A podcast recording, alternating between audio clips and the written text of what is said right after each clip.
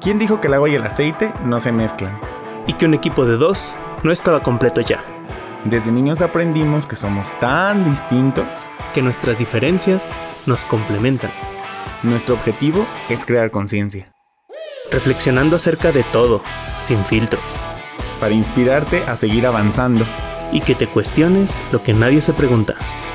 Mi nombre es Joe Rothbard El mío Manuel Rothbal y esto es Entre Dimes. Y directas. Saludos a todos, buenos días, tardes, noches, madrugadas. ¿Qué onda, gente? Bienvenidos a todas, todos, todex, tudux. A su podcast favorito, favorite, su podcast más favorite más favorite, Entre Dimes. y directas. Bienvenidos, gente, personas. Hoy vengo de negro porque medio estoy de luto con el- la premisa de este episodio.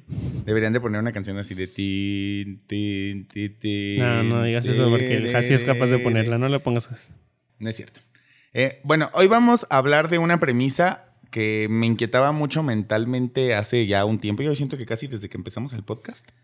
Pero pienso que con todo el rush que tenemos últimamente de crear episodios tan chidos, que la verdad estoy encantado y a veces hasta cuando los grabamos estoy ansioso porque ya se publiquen, estamos listos para esta conversación en un podcast, que es hablar de que la conciencia cansa. Y es una palabra que además en la- el intro del podcast está presente cada vez que escuchan uno de nuestros episodios. Si es que no omiten el intro, escuchan que nuestro objetivo es crear conciencia.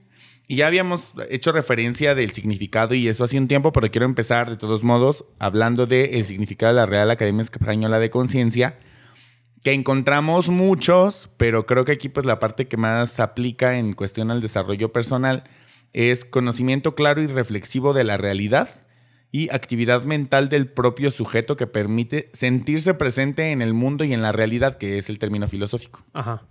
Entonces, nosotros partimos desde esta premisa en el que pues la conciencia la basamos como en la parte de estar presente, de encontrar qué está pasando, por qué está pasando, o sea, de hacerte preguntas internas de, y responderlas, no solo hacértelas, porque yo creo que hay gente muy confundida por solo preguntarse y no responderse de saber por qué hago lo que hago, por qué digo lo que digo, por qué me dedico a lo que me dedico, por qué sueño con lo que sueño, por qué las acciones que estoy cometiendo me acercan o me alejan a eso, por qué quiero obtener tal o cual resultado, el por qué, para qué, de dónde viene, lo que sea que quieras conocer, porque hay personas que a veces no se quieren, no quieren conocer el origen, sino solamente llegar a lo que quieren obtener y no es ni bueno ni malo.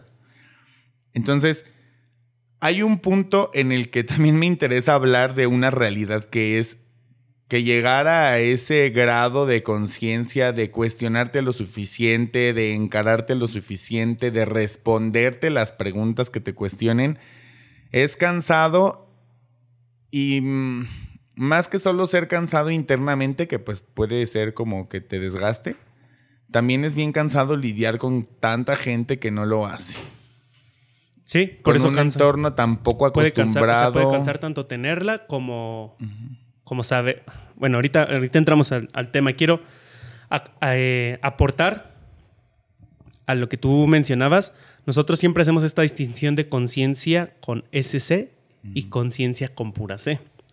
Estaba encontrando, incluso aquí viene eh, información de que conciencia con SC viene del latín consci- conscientia, que es ser conscientes de ello. Y según la Real Academia Española, es la capacidad del ser de reconocer la realidad circundante y relacionarse con ella. Entonces, sí, hasta la misma RAE hace una distinción conciencia con SC de conciencia con C. Sí. Y ahí y viene un fragmento, digo, viene un poquito más de información, pero la RAE admite que conciencia con pura C podría abarcar todas. Sin embargo, conciencia con SC solamente puede abarcar una, que es al el tema que nosotros nos estamos dirigiendo. Sobre todo porque mucha gente confunde, y más en nuestro trabajo donde hay tanto pseudo coach que se mete más con cuestiones morales, religiosos, espirituales o Mamadores, esotéricos. Mamadurías, diríamos. Ujú. Un Pero, compa mío. pero- pero poniéndolos tal cuales religiosos, éticos y espirituales, y nosotros nunca entramos en eso, realmente. El coaching, O sea, hablando No profesionalmente, ajá, porque en tu profesionalmente, criterio no, obviamente puedes hablar sí, de pero eso. pues. profesionalmente no está relacionado. O sea, realmente el coaching no tiene que ver con bueno y malo, el coaching no tiene que ver con eh, energía buena, con chakras, con karma, con aunque lo relacionen. No, no tiene nada que ver, no tiene que ver con leyes pseudocientíficas espirituales. Y no nos crean a nosotros, investiguen por su cuenta. Tiene que ver más hacia lo filosófico, o sea, tiene que ver más, en realidad tiende mucho hacia lo filosófico, porque incluso pues pueden meterte en cuestiones psicológicas, pero un buen coach respeta el trabajo psicológico que ya hace un terapeuta o un psicólogo. O debería de hacerlo. Sí, porque realmente nosotros digamos que es más como filosofía, ¿no? Sea, sí buscamos como entrarle a la filosofía, pero práctica. Y no somos filósofos porque no nos dedicamos a la acumulación de filosofías, a la lectura de filosofías, sino más bien a que cada individuo desarrolle su propia filosofía, podríamos decir. Hay muchos conceptos. Sin embargo, el coaching como tal, eh, trabajado y ejercido directamente sobre el ser humano, pues va, nos vamos a orientar más de la filosofía y de pues ciertas eh, ramas. Y aquí habla de algo interesante y dice, el vocablo conciencia con C es válido en todos los casos, mientras que el conciencia con SC tan solo es correcto cuando, se refiere a la facultad humana de reflexionar, y esta no se inmiscuye en la distinción entre el bien y el mal. En caso de duda, optar por el vocablo conciencia con pura C. Eh, lo explicábamos en uno de los episodios anteriores de la primera temporada, si no me equivoco. En que tiene que ver con la pronunciación donde muchas veces se genera conflicto en Latinoamérica, porque en España es el único donde, donde cesean. Entonces ahí sí es bien distinto. la S, la C, la Z. Y entonces ellos muy difícil, eh, ellos muy fácil distinguir y decir conciencia y conciencia, no, conciencia. Entonces, en este caso es conciencia o conciencia con ese No podríamos hacer como el conciencia. Es como M con doble M. Sí podríamos, pero no, lo, no se hace. es como M, con, dos M's, Emmanuel y Emanuel. Bien, hablando de, entonces de esto, hay algo que, interesante que menciona, y es, la conciencia cansa sí o, sí. Nos guste, no. Es el precio a pagar por la conciencia. Muchas veces hablamos y por eso metemos a veces la cuestión del yin yang de pues el yin yang de la conciencia es eso. Todo implica un precio a pagar. De cierta manera, creo que el yin yang lo que trata de demostrarnos, como en términos simples, que todo tiene dos caras y que son equivalentes. Y que no se pueden separar. O sea, que no hay algo que sea más bueno que malo, ni más malo que bueno. Es en la misma proporción. E incluso ya ves que habla de lo bueno dentro de lo malo, lo, malo, dentro, de lo bueno. Por ponerle un término ético, pues. Porque bien Una explicación general.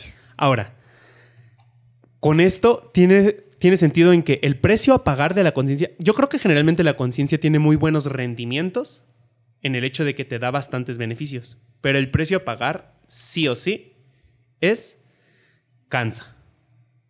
Y te va a cansar una de dos. Lo, dijiste muy bien. O sea, creo que desde ahí se empieza como a bifurcar el camino y empieza a, a dividirse y dividirse y dividirse.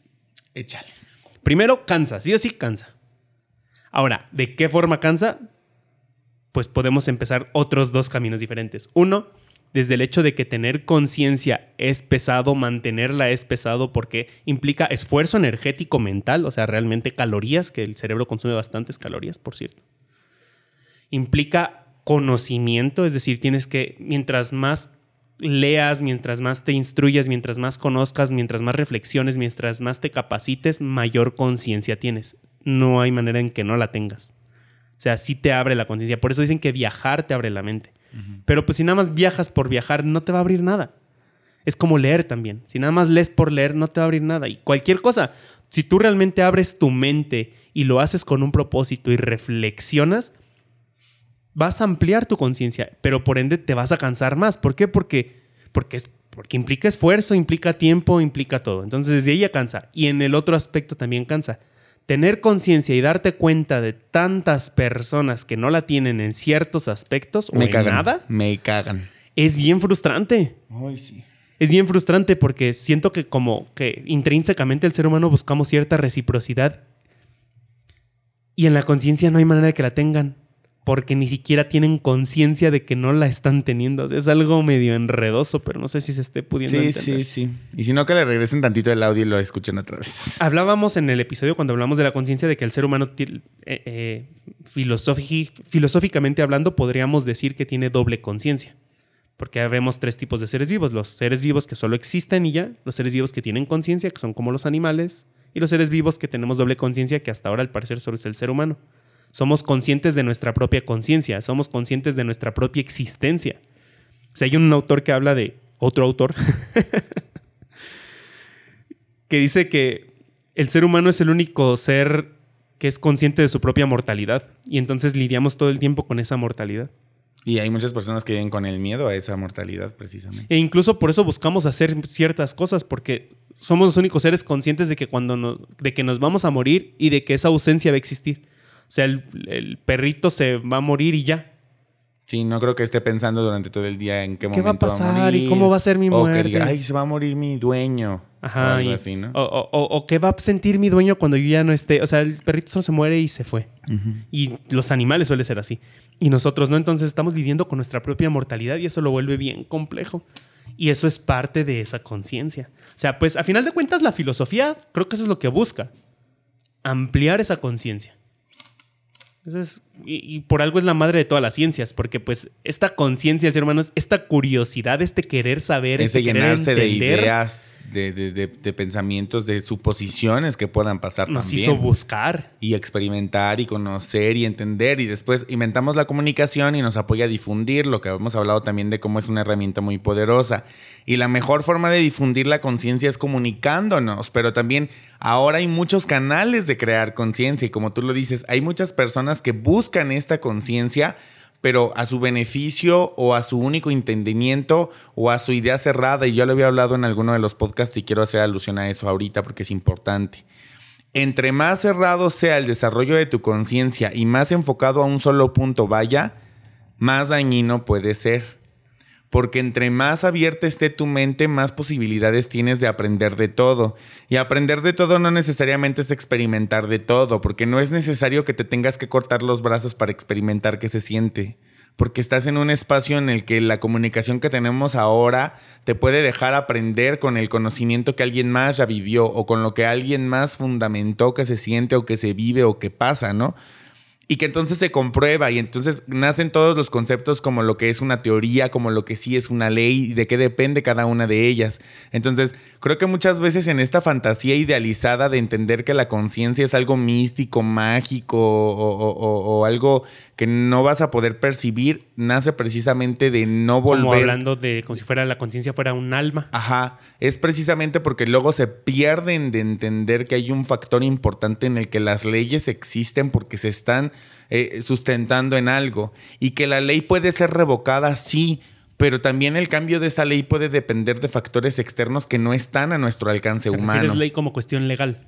Ajá, o como cuestión científica que nos avala que la gravedad existe porque en- entendemos ese concepto. Pero es que sí hay que hacer una distinción ahí, porque las leyes científicas no se pueden equipar, o sea, no se puede hacer la misma comparativa con una ley eh, constitucional, digámoslo así. sí, por eso. Porque las leyes científicas, para que algo sea ley, o sea, la gente piensa que la ley se, que las leyes pueden ser, este, científicamente no pueden ser revocadas, porque para que se constituya como ley ya tuvo que haber pasado por suficiente experimentación y evidencia para que se quede establecido. O sea, una ley ya está establecida. Ajá.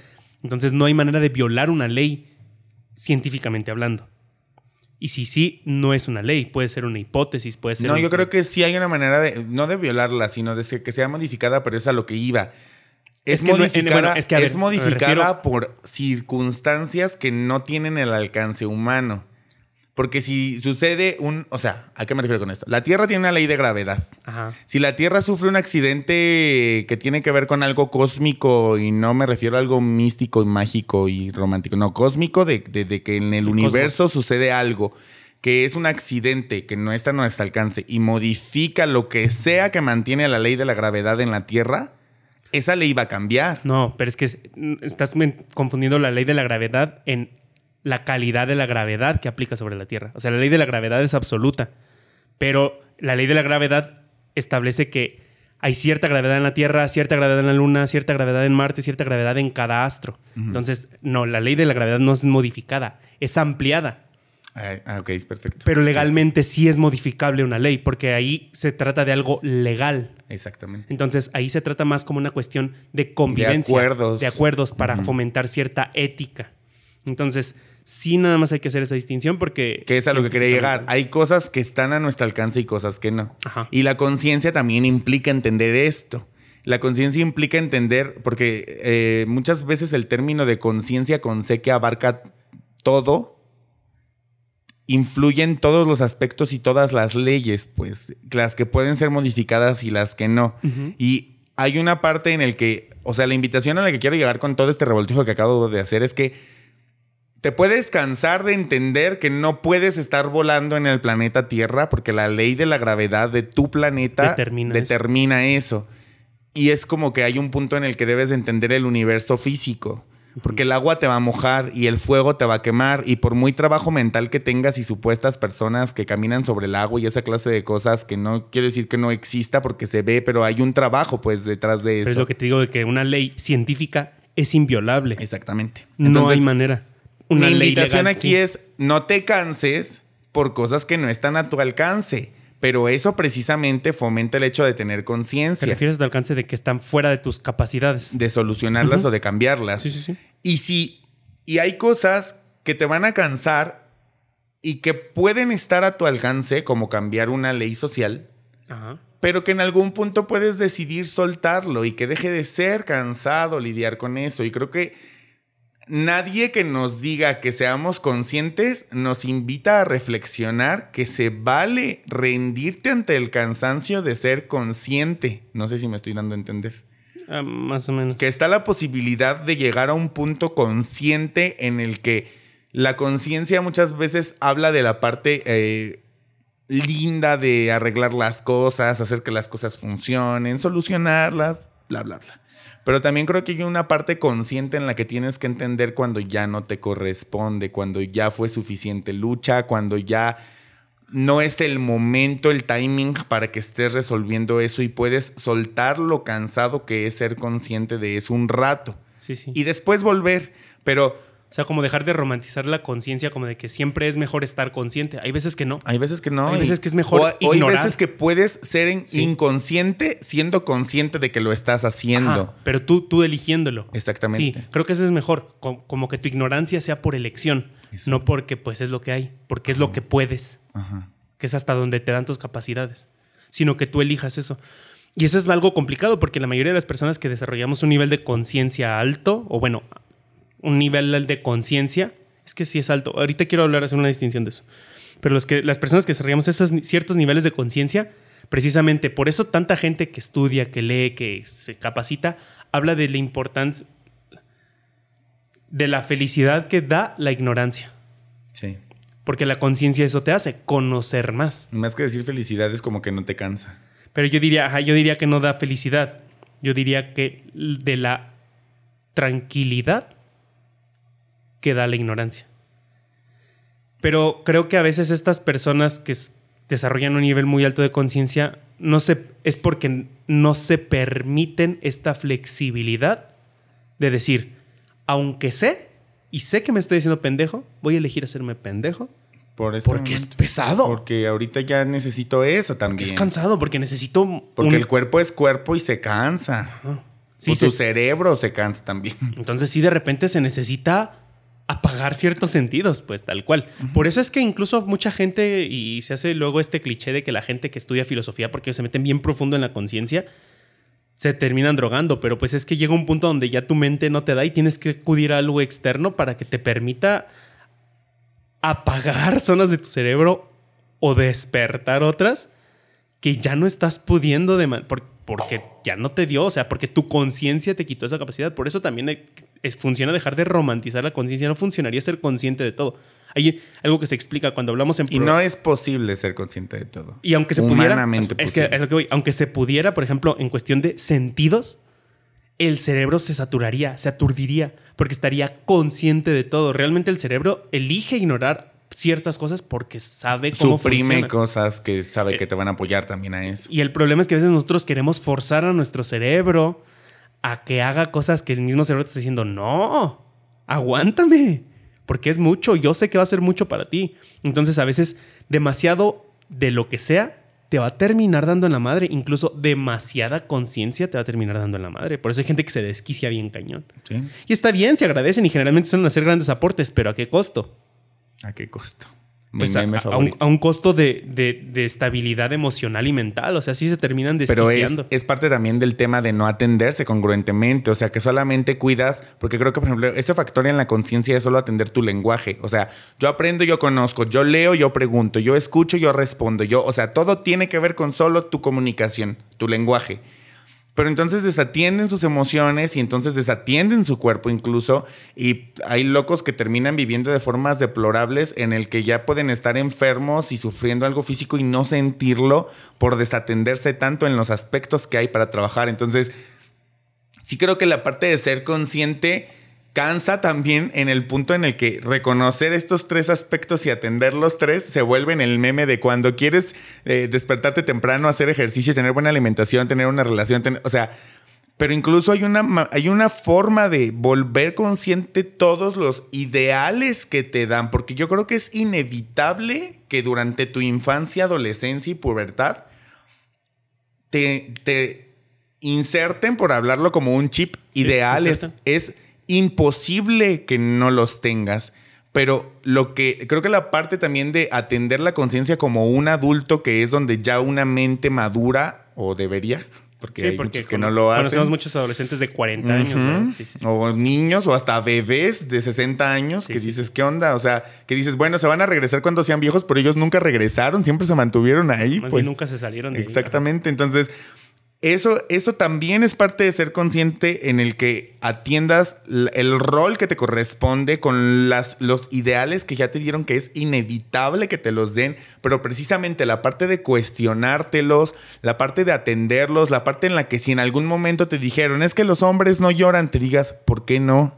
Sí, o sea, aparte de la conciencia también implica el romper cuestiones conscientes que ya tienes. Incluso desaprender para aprender algo nuevo y hay personas que entienden que desaprender es malo, que ignorar está mal, y eso forma parte de ser consciente. O sea, reconocer mi declaración de ignorancia, de yo decir, hay cosas que no conozco, y es imposible que lo conozcas todo. O sea, si hubo una persona que conocía muchas cosas, te aseguro que quedó loco.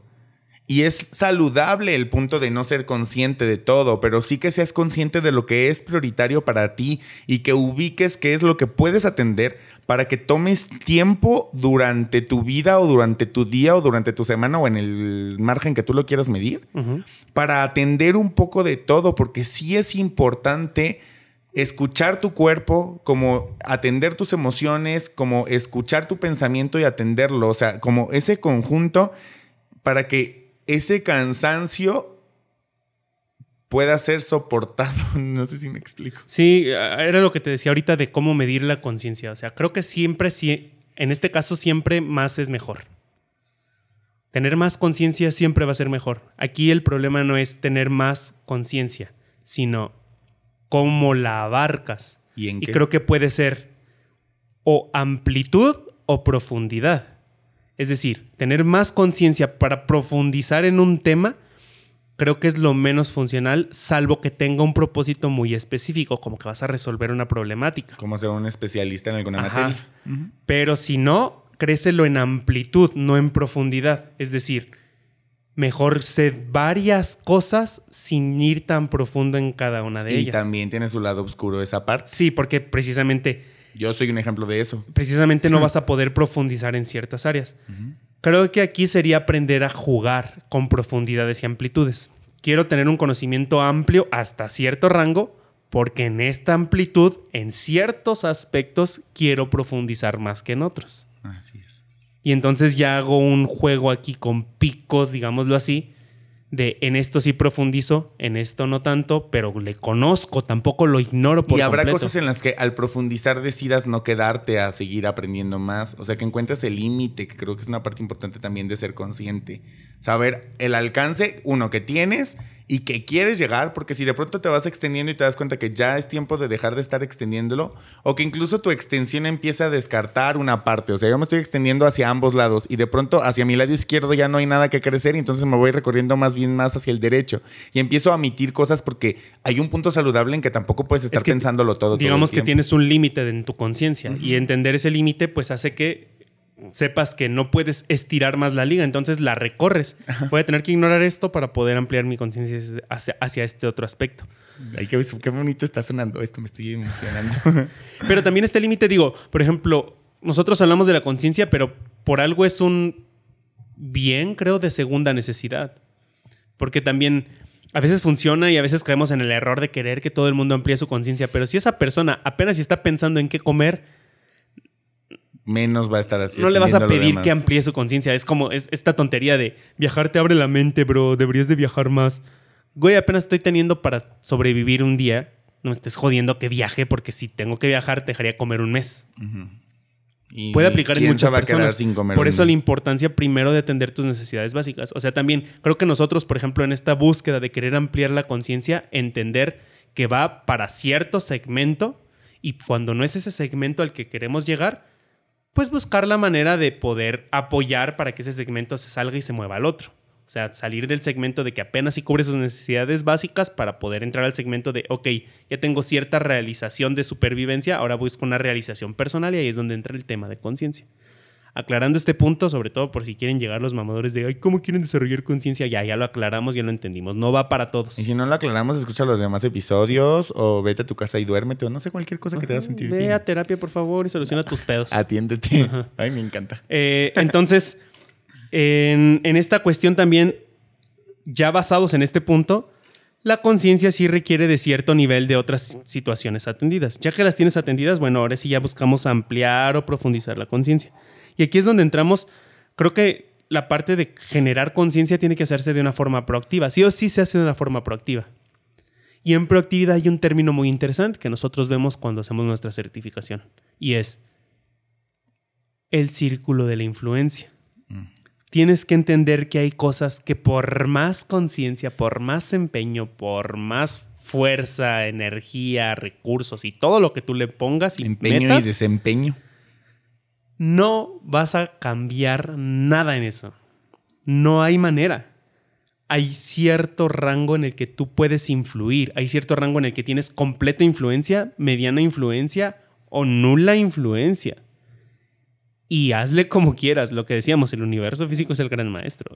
Entender eso también te da un propósito de saber aprovechar tu conciencia para no desperdiciar recursos, porque si no entiendes tu círculo de influencia en cada aspecto, esto significa, cada caso se tiene que evaluar, el contexto es el rey, eso me encanta del, del coaching ontológico que nos lo dice, el contexto es el rey. Cuando entiendes cuál es tu límite real, no el límite autoimpuesto, ojo, también ser cuidadosos cuando tú te pones el propio límite y cuando físicamente... que no está a tu alcance, ya, ya, lo pone. Cuando ya realmente las circunstancias están estableciendo que ese es tu límite. Ahí de repente hay que aprender a discernir y por eso la importancia de la conciencia. Otra vez, es que es un círculo vicioso virtuoso. Por eso está muy interesante este podcast. Y se va a poner muy filosófico. O sea, de aquí para arriba, ¿eh, gente? O sea, se va a poner muy ah, filosófico este pedo. De pronto sacamos un chiste de cualquier cosa, así que... No, de repente nos ponemos muy simples. Ajá. Eh, no, y creo que más bien estamos simplificando esto, porque estamos utilizando analogías. Sí, o sea, para, por eso dije que para llegar a estar listos a esta conversación tuvimos que haber estado dándole vueltas y vueltas y vueltas y vueltas. Y aún así va a ser difícil concluir en cosas. ¿eh? Y seguramente lo haremos, vamos a ver. Eh, ok, para poder eh, desarrollar esta capacidad de conciencia y no desperdiciar tu conciencia o tus recursos en, en algo que no puedes hacer, funciona entender los límites de tu influencia. Por ejemplo, yo puedo tener cierta influencia para bajar de peso o para llevar una vida saludable. Pero también hasta donde mi cuerpo me permita, porque por muchas acciones que yo cometa y haga, y a lo mejor tengo la economía para llevar una super dieta y hacer muy buen ejercicio y tengo el tiempo disponible. O sea, tus recursos también establecen tus límites. Ajá. Mi influencia no puede ir más allá de que si yo tengo un problema en la tiroides, no voy a poder bajar de peso. Si tengo un problema hormonal, no voy a poder bajar de peso. Es decir, entender mi, círculo de influencia y no conflictuarme porque no puedo influir en eso. Mejor sí enfocarme en lo que sí puedo influir. Es, cuando, es ahí a cuando se refiere en el no te preocupes, ocúpate. Significa no te ocupes en cosas que todavía ni te corresponden o que no vas a poder mover, te guste o no. Sí, aprender a estructurar el orden en el que sea o incluso la, la velocidad en tiempo que te va a llevar para realizar. Pero eso te da más influencia. Pero, por ejemplo, si a mí me choca el clima, ahí no hay nada que puedas hacer. O sea, lo que tuvieras una máquina que ajuste el clima, que de repente hay. Pero si no, de todas maneras, tu círculo de influencia es mucho menor. Y aunque tengas una máquina que influye el clima, no, no existe el aparato tal que de verdad establezca un clima. Porque de ser así, ¿cuántos desiertos ya hubiéramos este, hidratado y utilizado esas tierras? O sea, no hay manera. Hay ciertas leyes físicas que determinan eso. Y que no puedes hacer nada con ellas. Y esas leyes físicas, esas son las, los límites reales, las leyes físicas, no los, las, las cuestiones psicológicas o legales, que eso ya son, pues, límites que pueden ser rotos, pero que no es lo más funcional a veces, romperlos. Estableciendo, bueno, estos límites ya, ya me fui al carajo con esta idea, o sea, se fue así como, se complejizó mucho. Entendiendo esto, sabes sobre qué sí puedes influir, sobre qué no, y cómo puedes ampliar lo más posible este círculo de la influencia, entendiendo que no tienes el control. Y ese es el problema. Estaba viendo yo, no me acuerdo cómo se le llama esta cuestión psicológica que habla de por qué las personas nos cuesta tanto trabajo entender nuestros límites y es porque generalmente cuando queremos hacer algo el cerebro aprende que sus deseos son órdenes siempre en nuestro cuerpo. Por eso queremos apropiarnos de las personas. Por eso quiero que seas mi hermano. Por eso quiero que pienses como yo. Por eso quiero que la sociedad se amolde a mí. Porque entonces ya es parte mía y ya lo puedo controlar. Porque si tú tienes... O sea, el cerebro aprende a que si tiene comezón, él da la orden Y tu cuerpo hace que todo lo que tenga que hacer para rascarse. Y Sin todos sintieron comisión ahorita en algún lado. Sin embargo, si yo tengo comezón y quiero que tú me rasques, el cerebro se frustra porque dice, madres, ¿por qué no estás siguiendo mi orden? Si yo se la estoy dando. E incluso yo te puedo decir, yo me rascas y tú me puedes decir, no, no quiero, no puedo, no. Simplemente es un no. Y el cerebro se conflictúa, por eso el cerebro quiere que seas de mi propiedad y quiere controlarte y quiere controlar todo. Y saber entender nuestros límites nos permite soltar el control y darnos cuenta que no tenemos control, solo tenemos influencia. Mayor o menor, pero solo es influencia. y tan tan. Y la influencia no te garantiza el resultado. Y eso es lo que cansa también. O sea, darte cuenta que hay situaciones que por más que hagas, no se va a dar. Y hazle como quieras, papacito. No se va a dar. Y ahí es donde funciona tener esta conciencia de tu conciencia. Wow, qué pedo con esto. Se está viajando bien cabrón este tema.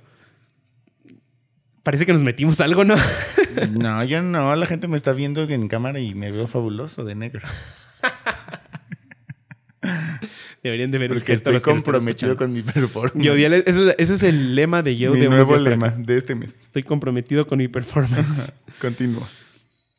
Eh, tener esta conciencia de tu propia conciencia y ahí es donde decidas apagar esta conciencia. Qué redundancia, ojalá se esté entendiendo este pedo. Y decir, no puedo hacer nada y sé que no puedo hacer nada y que podría hacer algo pero no tengo la capacidad de hacerlo. Y entonces mejor voy a elegir apagar mi conciencia y hacerme bien pendejo con esto Tras. porque me genera más satisfacción el evadir. No, es que no es evadir, porque no estás evadiendo, ya le hiciste frente. Me genera más satisfacción el Omitir. ignorar esto que el estar consciente de ello porque me está generando frustración y no voy a poder hacer nada. Consciente o inconsciente no puedo hacer nada, pues mejor me quedo inconsciente. Tal cual. Creo que a veces el cerebro incluso eso es lo que hace, como cuando sientes demasiado dolor, que es tanto que tu cerebro te desmaya. Incluso hay gente que se desmaya de la emoción. Como cuando las personas que se han ganado premios, loterías o ven un familiar que pensaban muerto, qué sé yo, y es tanta la emoción que tu cerebro dice, es más de lo que puedo lidiar. Ajá. ¡Pum! Te reinicia. Es como un aparato que pum, se apaga porque es como por protección precisamente. Es más de lo que puedo lidiar, mejor pum, reseteo todo. Y hay veces que nosotros forzamos eso. Forzamos el no, no te resetees, no te resetees. Y a veces si necesitas un reset, apagarlo. Por eso es tan importante y creo que es una gran práctica para que deje de pesar o de cansar la conciencia, la desconexión. funciona mucho desconectarnos de ciertas cosas y eventualmente tener nuestras terapias de desconexión. Porque nos provoca eso. Y más ahorita que recibimos tanto estímulo, creo que también por eso pesa la conciencia, porque hay un montón de estímulos. O sea, ahorita me genera a mí una frustración que durante todo este día he estado tan enfocado en trabajo o en estar presente en el lugar que tengo bien descuidado mi teléfono, las notificaciones y ya me está generando una ansiedad de ¿qué pedo? O sea, estoy descuidando mis mensajes, estoy descuidando mis redes sociales, que de cierta manera también es de lo que vivo. Pero tienes que entender que tus capacidades son limitadas y hay que priorizar. Yo ahí lo que establecería como, como tip a lo mejor es siempre establece un para qué. O sea, vuélvete pragmático, es un para qué. ¿Para qué me sirve estar consciente de esto? ¿Me sirve de algo? Porque si no caemos en solo filosofar y no llegar a algo aterrizado, algo que se pueda plasmar en la vida real. Y que se vuelva como un idilio, o sea, una fantasía de algo que Sí, se estar supone que vaya a una estar. fantasía tal cual. Y también cansa después. O sea, cuando ya la vida te aterriza, porque la vida te aterriza a decirte, güey, estás soñando, pum, aquí está lo que está pasando. Luego es demasiado tarde. Entonces, la parte de practicar la conciencia implica también eso. O sea, la disciplina de ser consciente, en el que constantemente te estás recordando por qué te preguntas lo que te preguntas, por qué piensas lo que piensas, por qué vives lo que vives, por qué estás donde estás. O sea, es un trabajo que no se va a detener hasta que tu cuerpo se detenga, porque tu cerebro está activo mientras tú estés vivo. ¿Y ese por qué sería tan amplio? Yo diría que ese por qué nos referimos hacia ambas vías. El por qué de qué te ha traído a esto y el por qué de para qué lo quieres hacer. O sea, qué te motiva, hacia qué lo quieres llevar. ¿Cuál es tu causa? Y ambos son porqués. O sea, porque quiero lograr esto y porque ocurrió tal Y cosa. porque vengo de aquí, porque voy para allá. Entender eso, pues a final de cuentas, eso es lo que realmente hacemos con el trabajo, generalmente con el cliente o con el coachee. Ampliarle la conciencia. Por eso, esta idea de que piensen que el coach es motivador y yo voy a atacar siempre esa idea está errónea. Porque el motivador solamente busca darte. Yo soy de la idea de que qué motivos necesi- qué más motivo necesitas más que estar vivo o que te vas a morir. Que viene siendo casi lo mismo. Entonces, no Son las dos caras de la misma moneda, Sí. ¿no? Pero, o sea, ¿qué más motivación necesitas? Lo demás ya, creo que si necesitas mucha motivación para hacer algo, pues a lo mejor entonces mejor Ya no lo hagas. Ni es tu camino. Mejor no lo hagas, o sea. Sí, cierta motivación se necesita, pero yo lo vería más como oxígeno, como gasolina, como cargar el tanque, y ahí se vale. Pero si O necesitas... como incentivártelo tú mismo. como un porque hay maneras conscientes Pero si lo de, autoengañarte diario, para decirte, ah, Simón, Pero lo puedo. que voy es eso, si lo necesitas diario, es como tener una fuga pues en el tanque. Pues mejor repara el tanque y deja de estarle echando y echando y echando y echando y echando gasolina. Por eso atiéndanse, por favor. Sí, atiéndanse antes de motivarse. Ahora, basado en esto, eso es lo que buscamos hacer. A final de cuentas, ahí sí es en lo que nos podemos equiparar a un psicólogo. Y psicólogos no me crucifiquen, escuchan primero. No, ya te mataron. Es más, ya se Entonces ya se acabó el episodio. Lamentamos mucho esto. Muchas gracias, Emanuel. Por eso vienes de negro. Emanuel acaba de morir porque lo mataron los psicólogos. Tun, tun, tun, Que detestan el coaching. Ese es para bodas, ¿no? No, no, es la marcha No, fúnebre. ajá. Bueno, continúa ya. Era Ambos mentira, buscamos ampliar el nivel de conciencia, en este caso nosotros del cliente, ellos del paciente, pero con fines distintos. Ellos terapéuticos, sanadores y nosotros de, desarrollo de habilidades o de cualidades. Simplemente nosotros nos basamos en que las personas ya tienen cierta capacidad de hacer ciertas cosas. Por eso incluso si el coachino está listo, un buen coach lo manda primero a terapia. Porque le dice, primero tienes que estar san- o puede trabajarlas a la par, digo, ya depende de cada caso. Claro. Pero hay coaches en los que sí o sí no hay manera en trabajar coaching. Es como primero ve, atiéndete, atiéndete Porque si no te terminas volviéndote el motivador. Porque, y- ajá, y porque entonces sería lo que decíamos de si no tiene cubiertas sus necesidades básicas, menos va a poder cubrir las secundarias. En este caso, el entrenador es, si no puedes, si no tienes cubiertas tu- tus necesidades básicas emocionales, quiere decir que no tienes recursos para trabajar. Y yo como tu entrenador te puedo decir, no tienes recursos para trabajar. Primero, genera esos recursos con alguien que sí tiene esa, es- ese trabajo, esa- Competencia. esa competencia para hacerlo, que en este caso es el psicólogo. Y ya después te vienes conmigo y ahora sí que el psicólogo te dio esos recursos, ahora sí puedo trabajar contigo. ¿Qué es lo que haría? un- y vuelvo a la analogía que suelo hacer siempre y la voy a seguir repitiendo. Un entrenador de gimnasio. Si quieres bajar de peso, pero pesas 250 kilos, te va a decir el entrenador, no es mi trabajo. No Ve- aún. No aún, ajá. Ve y eh, eh, ve, ve al médico, ve al Hazte fisioterapeuta, hazte- atiéndete lo que te tengas que atender Ajá. para que tengas las capacidades mínimas que se necesitan para trabajar lo que yo voy a trabajar contigo y después lo hacemos. Podemos hacerlo incluso a la par, si a lo mejor no pesas 250 kilos, pero sí 150, es como, ok, te voy a poner un entrenamiento, pero te sugiero que vayas con un nutriólogo o con y, un y en médico. realidad se puede hacer, pero lo único que va a causar es que el impacto no va a ser el mismo, porque el que pesa 250 kilos se va a poner a hacer pesas. Pero ¿en cuánto tiempo va a conseguir el resultado? Ah, claro, claro. Por no haber atendido lo demás. Como tú dices, si hay un problema de tiroides, por mucho ejercicio que hagas, el avance no va a ser tan rápido así no lo tienes, pues. Sí puedes llegar al resultado, pero es un esfuerzo diferente. Pero si no conoces que tienes un problema, entonces ¿cómo vas a resolverlo? Por eso la conciencia te- antecede a todo, porque tener esa conciencia te Qué hace reconocer que tienes una situación. Y ahí también la importancia de la conciencia, por eso hablamos de conciencia como tal, porque tiene que ver con la autoconciencia y con la conciencia hacia los demás. Porque hay gente que tiene muchísima autoconciencia, pero están tan ensimismados que no tienen conciencia hacia afuera. Y yo puedo poner un ejemplo real y es yo. Hola, yo desde niño, ajá, yo desde niño he tenido muchísima autoconciencia. Muchísima y soy muy por eso soy tan cuestionador. Pero era tan cuestionador y era tan inhábil socialmente porque tenía demasiada, bueno, no demasiada, muchísimo, sí, demasiada, demasiada conciencia, autoconciencia, conciencia hacia mí y poca o nula conciencia hacia los demás. Entonces no me daba cuenta que lastimaba a los demás, no me daba cuenta que me valían madre los demás, no me daba cuenta que los demás estaban sintiendo, pensando algo. Vivía en mi mundito ensimismado y por eso todo lo llevaba a mí. Ya después se atendió en terapia ese pedo y también con otras cuestiones sociales desarrollé habilidades a la par. Porque todo es entrenable en tanto lo atiendas. Entonces, tanto, Atiéndanse. tanto lo atendí como lo entrené. O sea, atendí lo que me estaba jodiendo y entrené lo que necesitaba desarrollar. Llevé las dos. Y Entonces con la nueva esto- es atiéndanse y entrénense. Oh, tuché, buena esa. Sí, Atiéndanse y entrénense. Y con esto, Y con esto empecé a, empecé a desarrollar como esta capacidad de conciencia hacia afuera también, porque tener esa conciencia te permite recibir feedback, te permite saber qué tan efectivo está siendo, te permite relacionarte mejor con los demás, volverte más efectivo. Y ojo con esto, la conciencia por eso cansa, porque pareciera que es el único requisito, pero solo es el primero. Y por eso es que cansa. O sea, a veces pensamos que con tener conciencia de algo ya lo tenemos resuelto.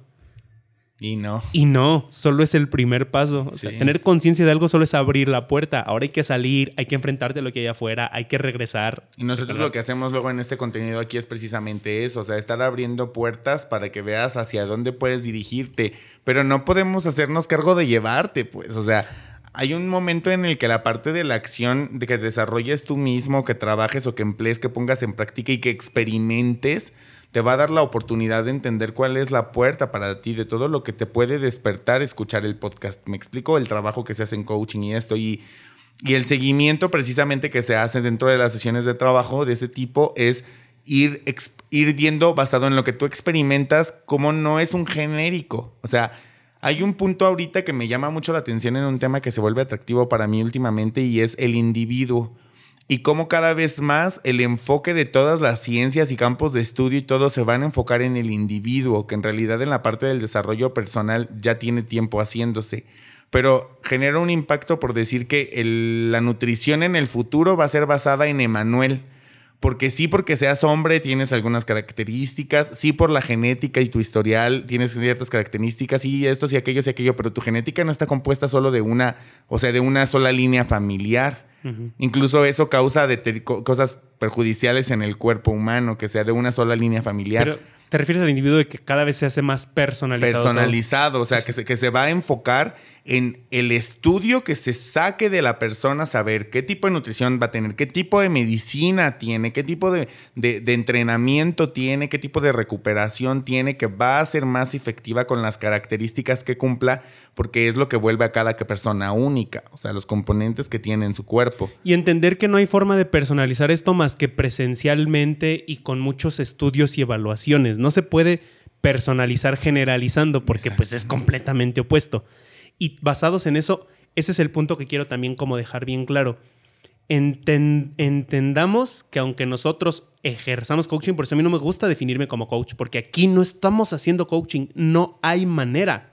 El coaching sí o sí tiene que ser personalizado. Interacción. Si no, no es coaching. Y aquí no estamos interactuando, solamente estamos Por eso- portando una voz. Por eso el coach no puede hacer coaching en un video en YouTube, en un podcast, en una conferencia, ni siquiera en un, en un taller.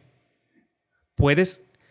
eh, Por, por eso es importante enfocar cada cosa. Aquí, y lo insistimos, lo, el mismo intro lo dice, nuestro objetivo es crear conciencia. Aquí solamente estamos soltando ideas para que tú las amplíes. Si ya las habías contemplado, perfecto. Si no las habías contemplado, pues digas, ah, caray, Y si las Esto es cuestionas, algo inexplorado. también es válido. y si, ajá, y si las vas a cuestionar, que también las puedas cuestionar porque también eso permite ampliar nuestra conciencia. Estamos en un camino solo de ampliar conciencia. Aquí solamente vamos rebotando ideas. Exacto, crear conciencia no solo es que nosotros tenemos mucho que darle a todos, nosotros también recibimos y aprendemos de todos. Y estamos basándonos. A ver, mucho de lo que aquí decimos no es nuestro. Lo adoptamos de alguien más. Hay otras que son nuestras. Y probablemente haya pensadores y filósofos de hace miles de años que tuvieron esas ideas. Y en lugar de frustrarte por eso, también que, que halagador que algún pensador, don chingón, Hubiera considerado también eso igual que quien tú. tuvo la misma reflexión que tú, sin que lo tuvieras que leer. Funciona leerlo porque te acorta el camino y entonces no tienes que desarrollarlo por tu propia cuenta. Aprendes más rápido así. Sin embargo, también entender estas limitaciones nos hace no querer caer en el camino de solo leer e instrumentarse, instrumentarse, instrumentarse sin nunca aplicarlo. Por eso los medios de comunicación que han acelerado el proceso del conocimiento han impactado tanto como la escritura, la lectura, Ahora la- el la cre- internet. crear un idioma, las herramientas de comunicación, porque pues todas impactaron. Cuando llegó el teléfono impactó, cuando llegó el internet impactó. Ajá, este, entonces, el, incluso cuando llegó la seguridad social, hubo un impacto en el trato a la persona como persona, ¿me explico? No como una máquina con emociones que producía ya. Sí, sí, como, no como una pieza pues de, de Sí, productividad. Tengo, una conocida que una vez me dijo, Henry Ford lo idealizan como, ah, wow, le debemos tanto y no sé qué. Y dice, pero era un culero. Porque él veía a las personas como alguien que le daba dinero y ya, y Solo si se morían, y, ajá. O sea, y si te metes en la parte de la conciencia que nosotros enfrentamos, eso estaba desatendido. Y digo, a lo mejor en los alcances que él no había desarrollado no podía verlos. Si regresara y viera todo lo que ahora se ve, podría decir, ah, no manches, a lo mejor hasta propondría cosas que Sí. optimizaran no, no, esto. no, no puedes satanizarlo como si él Ajá, genuinamente fuera un 100%. ente malvado que Sí, quería hacerlo adrede. Que nació y Era dijo, hasta- ah, explotaría era- a la gente. Era hasta donde su conciencia le permitía ver. Por eso nuestro objetivo es crear conciencia, porque el, el permitir expandirlo, no sé si cerebralmente nos lleve a nuevos alcances, y sí, pues qué chido, porque sería divertido, incluso creo yo desde mi punto de vista, pero es, tiene que ver con todas las mejoras que entre más crezca esta expansión de, de- de- del abrir estas puertas, de que las personas vean las posibilidades que tienen y que a veces nos cuesta trabajo ver porque somos seres humanos, siga creciendo y siga creciendo y siga creciendo al punto en el que encontremos la funcionalidad en todo. Y es un ideal, pero acercarnos a ese ideal creo que sabría muy rico y sabría muy rico para mucha gente, en el que las personas sean conscientes, en el que sea mamá la persona que quiere ser mamá. Que sea un padre de familia el que quiere ser un padre de familia y no que solo sea el camino que tienes que seguir porque alguien, quién sabe cuándo y dónde, se inventó que así tenía que ser. Es que esa es la maravilla de la conciencia, que la conciencia implica varias capacidades. O sea, hay gente que, por ejemplo, pasa mucho que a veces es este eterno debate de qué es más importante, ¿no? Si desarrollar más tu intelecto o desarrollar más tu espiritualidad o desarrollar más tu, eh, tu emocionalidad. Y la conciencia abarca las tres. Esa es la maravilla de la conciencia. A mayor conciencia como tiene, Los grandes deportistas. Ajá, a mayor conciencia tienes, te requiere o te exige desarrollar más intelecto, más capacidad física, más eh, Capacidad- eh, emocional. emocional o inteligencia emocional, más capacidad eh, espiritual o como, digamos, como de, De conexión, de, de estar conexión. presente, Ajá. de- de- sí, sí, sí, sí, claro, claro, como esta cuestión. Entonces, te, impli- te exige, mayor conciencia te exige más recursos para poder Seguirla sostener esa conciencia. No, deja tú desarrollarla, sostenerla, sí. para poder sostener esa Ya no te va a conciencia. ir a un solo lado. Ajá. Y, y por eso es importante como, yo diría que anteponer la conciencia o la amplitud de conciencia a cualquier otra cosa, porque entonces te evitas debates idiotas como en, ¿qué es más importante, alguien inteligente o alguien emocionalmente sano? Las dos. No mames, alguien emocionalmente sano pero sin inteligencia, pues va a ser un bobo bien feliz y bien lindo y bien sociable. Pero también alguien muy intelectual, pues es un pedante. O un inadaptado. La conciencia te permite ampliarlo hacia todo. Y por ejemplo, esto te, te hace que tu mente deje de buscar enemigos imaginarios y peleas absurdas. Ay, sí. Por ejemplo, yo amo el debate porque el debate amplía la conciencia. No busco que pienses como yo, ni busco pensar como tú. Busco el espacio donde ambos pensamientos tienen cabida y aún así no son suficientes. Por eso estamos buscando más. Si nada más se trata de atacar al otro, no estás debatiendo. Estás Solo estás peleando. Ajá. Y pues está bien, quieres ganar una pelea, pues quédate tu pinche pelea, ¿no? Quédate tu pinche satisfacción. Ajá, o sea, esa es la importancia. Por eso yo digo, no busco tener la razón, busco Descubrir. descubrirla. Y es, a ver, no tengo puede sonar muy ensimismado, pero quiero poner un ejemplo porque a mí me ha pasado muy seguido y es, muchas veces cuando discuto con las personas, nosotros nos hemos dedicado tanto tiempo a hacer esto, Yeu, ampliar nuestra conciencia. No tenemos dos meses haciéndolo. Tenemos, yo creo que, que 10 años haciéndolo. Mínimo. Y seguramente hay gente que es mucho más. A ver, no nos estamos poniendo como chingones. ¿A qué me refiero? No somos los únicos. A que en comparativa con, con la norma, con la mayoría, a lo mejor tenemos bastante ventaja haciéndolo. ¿Y qué pasa? Que entonces cuando discutimos con estas personas es de, es que tú siempre quieres tener la razón. Y yo a veces alego, ya cuando me pongo muy mamón en la discusión y digo, no, parece que siempre la tengo. Porque yo realmente me he enfocado en descubrirla. O sea, lo que tú me estás diciendo, queriéndome, queriendo tú tener la razón, yo ya lo contemplé. En cambio, lo que yo estoy tratando de hacer ver no lo estás contemplando porque, ni para, porque para ti incluso es inadmisible. Entonces yo no estoy. Yo no estoy refutando tu argumento, estoy agarrando los dos y los estoy encaminando hacia acá. Y tú quieres a huevo ver cuál de los dos. Ajá. Entonces, por eso parece que tengo la razón, porque estoy agarrando la tuya también. Y te estoy Y diciendo, la estoy mira. uniendo a la mía para otra. Entonces, por eso parece que tengo la razón, porque suena más fuerte. O sea, estoy agarrando tu fuerza y la mía y les estoy encaminando. Incluso sea en contra de tu propio argumento, si quieres. Pero por eso parece tener la razón. Incluso mi, mi, mi ideal en eso no es tenerla. ¿De qué me sirve a mí que digas, ah, tienes razón? Nada más por dármela. Si me vas a dar la razón por dármela, No cambia nada. no. Si me vas a dar la razón porque genuinamente ves que tengo razón y buscamos hacer algo, perfecto.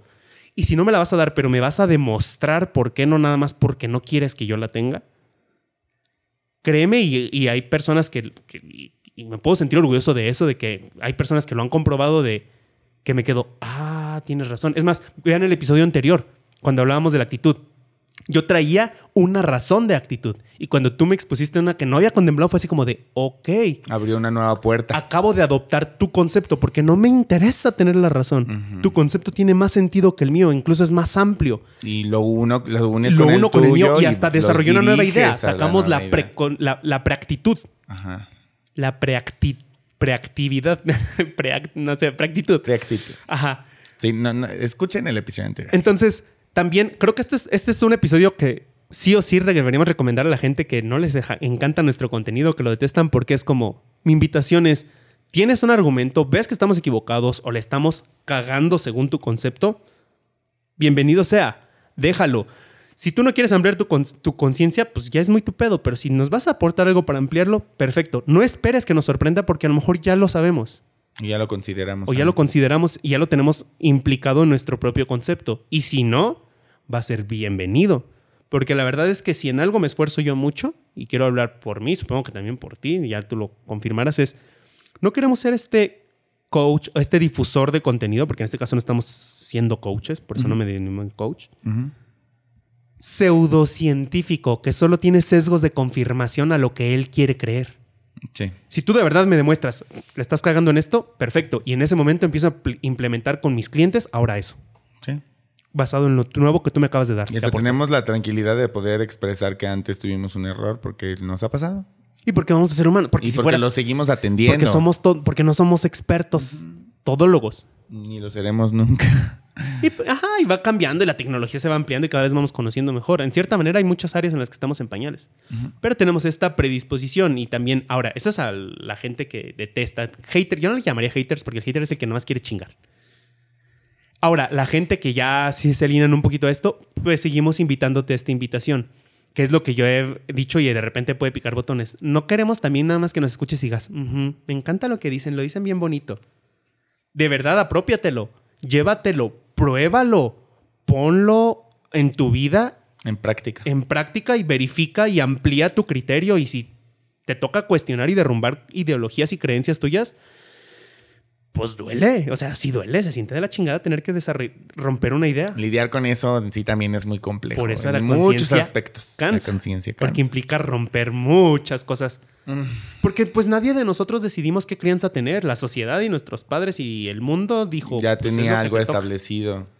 Y también el universo físico hay un punto en el que te dice, esto es así, ya, te guste o no. Y esta es tu capacidad. Ajá, y dale como tan, quieras. tan. Y está bien, o sea, en realidad hemos llevado una vida chida con esto los seres humanos. Eh, el- las, las cosas ahora se ven más aceleradas porque hay más alcance de muchas difusiones. Es más fácil compararte con los demás. Y es más fácil ubicar que la evolución en muchos aspectos recientemente acelera, ha sido más acelerada. Sí. sí, Porque, o sea, tuvieron que pasar no sé cuántos miles de años después de Cristo y cuántos antes de Cristo para algunos acontecimientos que algunos vemos como lo más sencillo y lógico porque estamos acostumbrados a ello, pero tuvo que llevarse ese Pero tome en tiempo. cuenta que, por ejemplo, cierto conocimiento del otro lado del mundo para llegar hasta ti, o sea, del otro lado del mundo donde tú estás, para llegar hasta ti podía tomar cientos o miles de años. miles de Ahorita toma dos segundos. Exactamente. Por eso es que los el crecimiento es tan acelerado. Incluso podía llegar en un teléfono descompuesto. Ahora agarras la fuente directa. Sí. O sea, el pensador video tuitea algo y tú lo estás leyendo del pensador que lo tuiteó y te puede hacer un mind blowing que digas, no manches, o sea, esto era lo que necesitaba. ¿no? Sí, Sí, o, sea, como si Nietzsche cualquiera. tuviera Twitter, leerías directamente de él, Exacto. no de la interpretación que hizo el traductor de Nietzsche. Sí, sí, claro. está bien, Ajá, cabrón. exacto. O sea, y, y está padre, pues, porque como tú dices, nosotros no siempre nos basamos en lo que nace de nosotros. No es como que despertamos cada día a las 3 de la mañana con un nuevo concepto completamente diferente que nadie había contemplado. No. Ni Somos iluminados. Ajá, ni- no, y, y- y antes muchas personas también seguramente lo pensaban. La única diferencia que estamos teniendo es que queremos difundirlo. Y el objetivo con el que lo estamos haciendo, aunque es cansado, es crear conciencia. Porque la conciencia cansa, pero nos cansamos lo suficiente que decidimos difundirlo para que más personas no se cansen, sino para que más personas se unan a esta conciencia y que deje de ser cansada la parte de lidiar con tanta gente que no lo pone en práctica. Yo hago porque mucho la- es muy culero. Yo hago esta analogía que es con la corriente. O sea, si lleva cierta corriente. Eh, el, el río, el océano, lo que tú quieras, el- llevan un cauce, pues. Entonces, esta corriente es modificable, no es combatible. A ver, nunca vas a poder combatir la corriente, es decir, jamás vas a poder llevarle, hacer que cambie de dirección. Pero sí puedes encaminarla a otra dirección, no opuesta. Eso sí, no. O bueno, sí puede ser O opuesta. no pero- necesariamente, no. pero tiene ver, que llevar otro ¿A camino. voy? pues. Ajá, sí puede ser opuesta, pero no por el mismo camino por el que viene. Tienes que hacerla rodear a fuerzas. Tienes que salir a otro camino. Tienes que hacerla dar vuelta en U, pues, pero no sobre su propio eje. Ahora, para encaminar esto, ayuda, y por eso es que nosotros buscamos difundir mucho la conciencia. Ayuda porque mientras más personas tengamos un nivel de conciencia equiparable o un concepto común, vamos haciendo este ajuste en el cauce y vamos modificando la dirección de esa corriente y se van creando nuevas ideas, nuevas ideologías, Y nuevos entre más gente es, mayor impacto Y eso es lo que buscamos hacer muchas veces aquí, proponer conceptos nuevos. No te estamos hablando científicamente, solo estamos lanzando la tesis.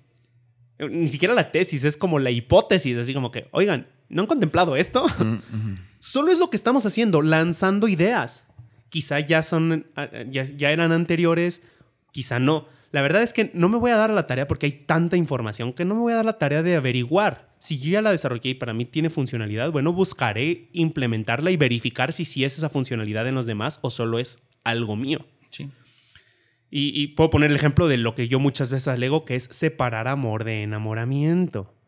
Y ya me han querido debatir, pero yo estoy tan firme en mi argumento porque, a ver, yo sé que, a ver, nosotros citamos aquí a la RAE. Para la RAE, amor y enamoramiento es lo mismo.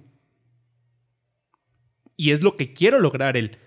No, porque, a ver, yo amo el café, pero no estoy enamorado de él.